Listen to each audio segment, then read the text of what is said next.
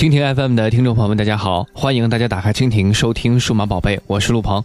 如果您喜欢我的节目，可以在蜻蜓当中点击收藏，就可以想听就听了。或者呢，在新浪微博当中搜索主播陆鹏，加微的那个就是我了。在微博中，你也可以分享你的科技故事。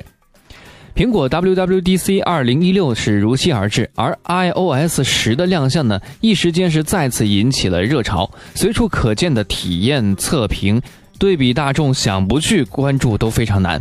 今天呢，我们也是做了一个 iOS 十的一个升级版的测试版。经过一两天的使用测试呢，今天我们就和大家说一说这个版本到底好不好用。第一呢，解锁。现在 iOS 十呢是按下主屏幕按钮才可以解锁。用习惯 iPhone 的用户呢，基本都知道开屏解锁 Home 一键即可。速度方面呢，相比 iPhone 6s 呢，呃，之前的 iPhone 5s 是慢了很多。然而，其实呢，有很大一部分用户呢，因为比较爱惜 Home 键，常常习惯先按锁屏键点亮屏幕，然后再用手指触摸指纹来解锁，或者呢，直接左滑输入密码。如今 iOS 十改版后呢，强制性要求用户必须按 Home 键才能够解锁，导致很多的用户对此的吐槽。处女座，我想表示更加不满。第二，自带应用看似可以删除，实际上是高级隐藏。这个话怎么理解呢？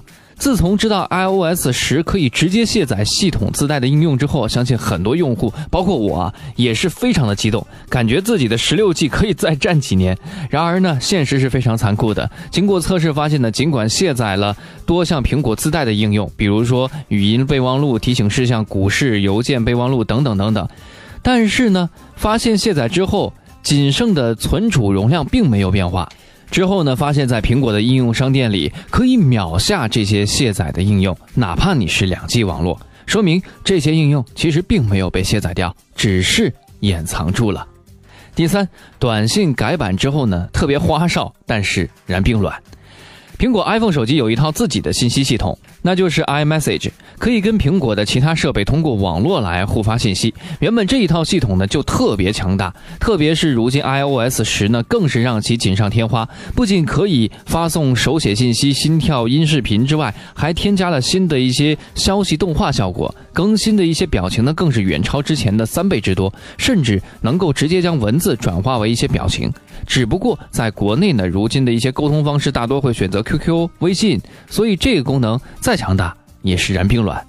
第四，图片增加回忆。更新后的 iOS 十拥有更强大的相册功能，它会根据脸部识别、场景或者物体识别呢，来帮助用户整理照片，而且可以根据地理位置信息、时间、任务、话题等等来进行分类，还增加了回忆看似屌炸天的功能。但是为何我觉得有一种？乱入安卓机的感觉，原来谷歌 Photos 这个 A P P 呢，早就已经有这样的功能了。第五，iPhone 5S 是真心卡。既然是测试版，那么 bug 肯定是有很多的，什么应用打不开呀、闪退呀、显示问题呀，是层出不穷。特别是如果您手上用的是 iPhone 5S，进行多任务界面那个卡呀，简直是不忍直视。